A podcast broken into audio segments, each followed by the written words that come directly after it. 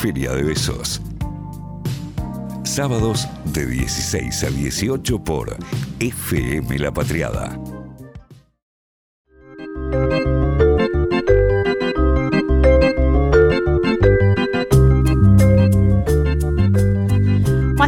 Semana traemos un tema que, creo que es clave visibilizar y, discutir también con lo que algunos medios de comunicación hegemónicos estuvieron construyendo ¿no? sobre, el, sobre el pueblo mapuche.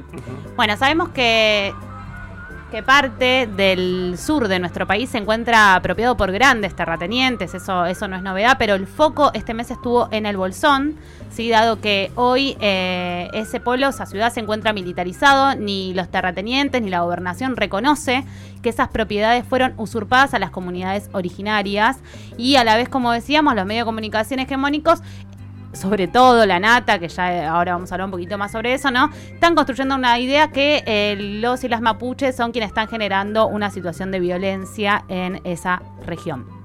La persecución ya sabemos que data de siglos, pero este último viernes 24 de septiembre, ya hace un mes, eh, la LOF Kemkemtreu, asentada en aquel territorio mapuche recuperado recientemente, amaneció con la irrupción de más de 50 efectivos de la policía eh, disparando postas de goma, ¿sí? la policía de Río Negro. Eh, al finalizar el operativo hubo cuatro hombres detenidos y dos mujeres y un niño de Morades con golpes. Toda esa situación se dio sin ningún tipo de aviso, irrumpieron y al día siguiente regresaron disparando bala de plomo. ¿sí? Y me parece que hay algo terrible por la repitencia, la estrategia de sea la policía de, mm, o las fuerzas represivas de, la provincia, que fue un procedimiento similar al que se usó, al que usó prefectura cuando asesinaron a Rafael Nahuel por la espalda en noviembre del 2017, y también cuando entró la, la gendarmería en la Pulov en resistencia a Cuyasamén, eh, de Cuyamén, eh, aquel primero de agosto de 2017 cuando Santiago Maldonado desaparece de forma forzada y luego se hallado muerto. Eh, digo, me parece que es también importante eh, levantar esta, esta repitencia, digamos, en la estrategia que se da.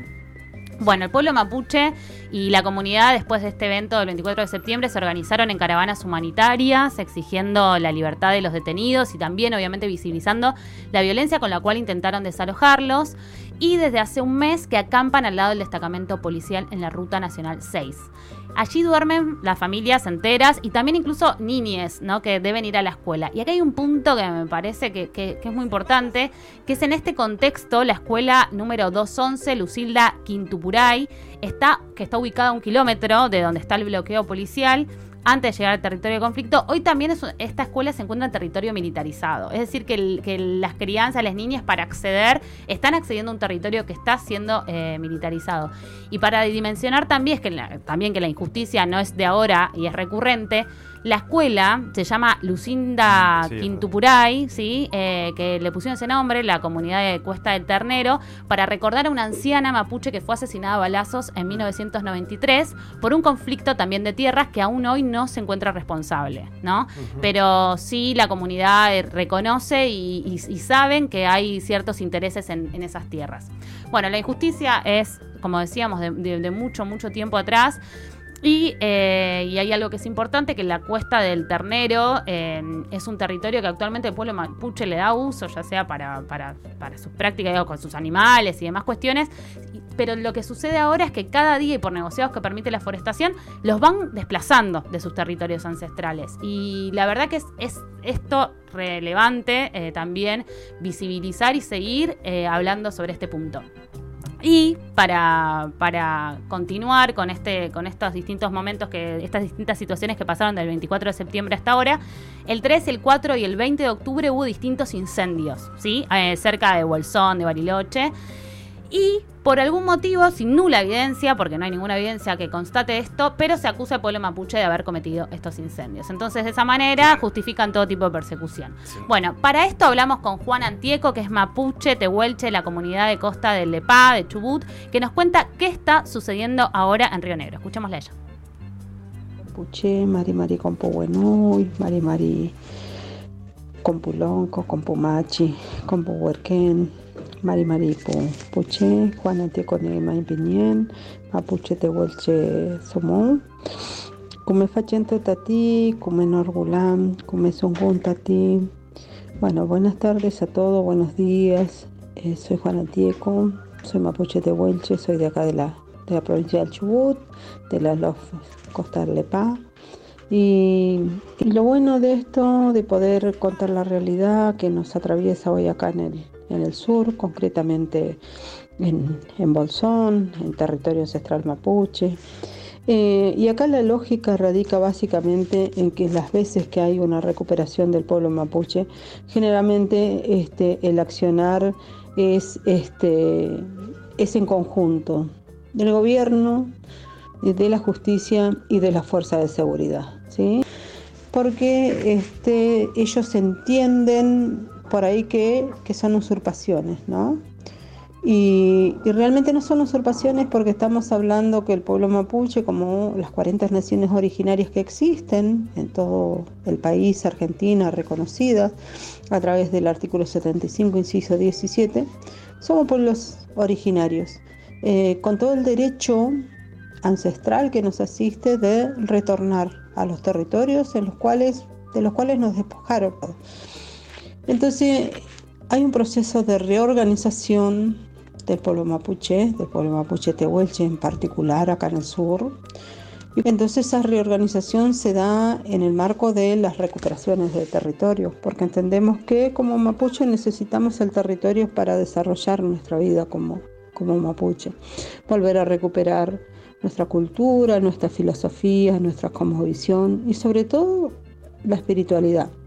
Y concretamente el objetivo por ahí de, las recuperaciones territoriales tienen que ver con, con cuidar el litrofilmogen, las diferentes vidas con las que cohabitamos, teniendo en cuenta este modelo asesino, depredador, que es el capitalismo, que son las mineras, que son las empresas de fracking, las, las que se dedican al monocultivo, que tienen que ver con, con la lógica colonial de que todo recurso se debe, se debe explotar, ¿no?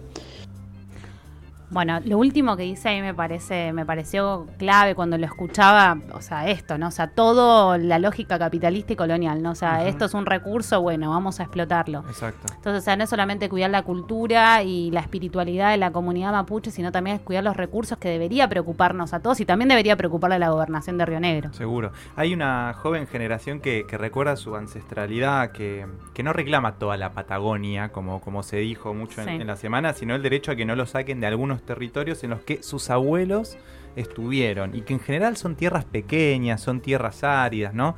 Eh, de difícil acceso. De difícil acceso, digamos. Hay un nivel de, de bueno, racismo, de xenofobia, digo, una lógica bien horrible también desde, desde el centro de la ciudad de Buenos Aires, eh, en general desde la ciudad de Buenos Aires, y algo que no se resuelve, que tiene cientos de años. Mm. Sí, bueno, y que la operación mediática de Total. esta semana también lo refuerza, ¿no? O sea, sí, porque sí. refuerza esa idea de sentido común, ¿no? Ese imaginario que, que, no hace nada más que atentar, obviamente, con los derechos, porque son los derechos eh, de las comunidades eh, indígenas. Bueno, y, y, sobre eso es que veíamos cómo este domingo 24 de octubre Clarín divulgaba el informe que hizo la Nata, sí. que no sé ya qué calificativo le puede caber, titulado Indios al ataque, oh, ¿no? Dios. Con una línea que era que son terroristas y que son los responsables de, de, los incendios que están sucediendo, entre un montón de otras cosas, aparte de pecar de un nivel de ignorancia, Total. la verdad que yo no sé cómo le da la cara, pero bueno, sí sabemos, y también lo que sabemos es que esa idea de enemigo interno que se está construyendo, bueno, ahí va, ¿no? y que es los nombren terroristas, hay intereses, y también Juana nos hablaba sobre esto. Obviamente estas recuperaciones el sistema capitalista no le gustan, no le gustan a los terratenientes porque ven, ven en peligro sus intereses. Y por eso también está la lógica de la persecución, de la criminalización, de posicionar al, al pueblo mapuche básicamente como el enemigo interno, como que somos terroristas, ¿no? que estamos financiados y un montón de cosas que han salido estos días en los, de los medios y, realmente eh, hay periodistas de medios hegemónicos que realmente no tienen un mínimo de criterio en cuanto a lo que ha sido la historia eh, de la época del, terrorismo de Estado en Argentina. Entonces no se puede salir a hablar de algo que nos duele, de, de esa época oscura del, del país así tan livianamente, ¿no? Pero obviamente que hay muchos intereses detrás de, esta cuestión. es más fácil demonizar y criminalizar al, pueblo mapuche frente a estos poderosos capitalistas, frente a estos terratenientes que lo único que quieren es adueñarse de algo que es elemental para la vida, como es el agua. Eh, la justicia, ni el gobierno, ni las fuerzas represivas actúan con la misma hazaña con la que actúan frente al pueblo mapuche, ¿no? la impunidad de los poderosos siempre y que, en este que en esta situación eh, obviamente está está a la luz. Mm. y para ir cerrando también nos interesaba hay, un actor no muy clave y responsable en este conflicto que es la, gobernación de Río Negro. Sí la cabeza está la gobernadora Arabela Carreras que hasta el momento se niega al diálogo y tiene un discurso antimapuche y también racista eh, ideológicamente incluso hasta cercana a Patricia Burrich, que ya sabemos lo que supo hacer eh, como, como política represiva en el sur. Bueno, hay los casos que hablábamos también de Rafael Nahuel, de Santiago Maldonado, y eh, los argumentos que ella no decía de por qué em, de por qué reprimían de esa manera. además que en Río Negro se resiste a aplicar la ley 26.160 de emergencia territorial indígena de 2006, negándose a relevamiento que puede visibilizar la relevancia del pueblo mapuche en el territorio. Para cerrar, entonces vamos a escuchar a Juana, que nos acerca la posición que ella tiene en relación a el rol de la gobernación en este conflicto.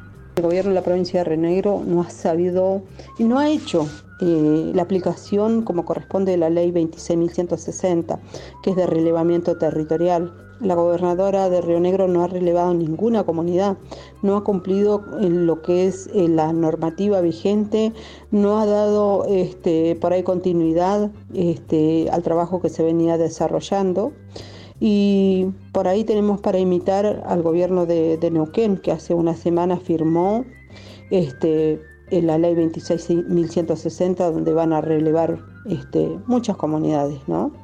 Y por ahí también tiene que ver eh, este posicionamiento de la, gobernadora en particular, que ella fue parte del Foro de Consenso Bariloche. El Foro de Consenso Bariloche, para los que no tienen idea, eh, en la época del gobierno de Macri, la ministra, la ex ministra Patricia Bullrich, supo crear acá en el sur, en las tres provincias, Neuquén, Río Negro y Chubut, el Comando Unificado. El Comando Unificado es aunar en las fuerzas de seguridad para salir a cazar mapuches, ¿no? Y eso sigue funcionando estratégicamente acá en las tres provincias, sigue, sigue funcionando. Y aparte también hay que tener en cuenta que la gobernadora todo el tiempo tuvo un discurso de racista este, y, y de odio hacia el pueblo mapuche, ¿no? Desde que asumió básicamente. Entonces no se puede esperar por ahí otra cosa, que ella actúe conforme a la reglamentación de la ley es imposible, porque ella la mueve en otros intereses y esos intereses le han bancado la campaña política es clarísimo, es clarísimo. Y también es clave, me parece, lo del relevamiento, ¿no? Que ella también tomaba el punto de, de Neuquén. Buenísimo, Pau. Me parece que, estuvo piola. Ha pasado, bueno, toda esta semana se han dicho de todo en los medios hegemónicos. Y como siempre, me parece en esta sección, en este momento de Feria de Besos, está bueno también eh, visibilizarles. Amigas, vamos a seguir haciendo Feria de Besos. Vamos a estar hasta las 18 horas. Dale, exactamente. Se pueden contactar con nosotros como todos los sábados en el 11 22 34 96 72. No se olviden que salimos desde FM 102.1 en la ciudad de Buenos Aires y también nos escuchan en Salta, Leo, tu provincia querida, en la 92.7. a la gente de Salta. Y también en, en, Jujuy, en la 95.5, eh, mi provincia querida. Bueno, no es mía, pero bueno, la quiero, la quiero un montón. Vamos a escuchar. Eh, Vamos a escuchar música. También estamos en arroba feria de besos, que nos manden señales de amor y señales de color. Escuchamos musiquita, amiga, ya venimos.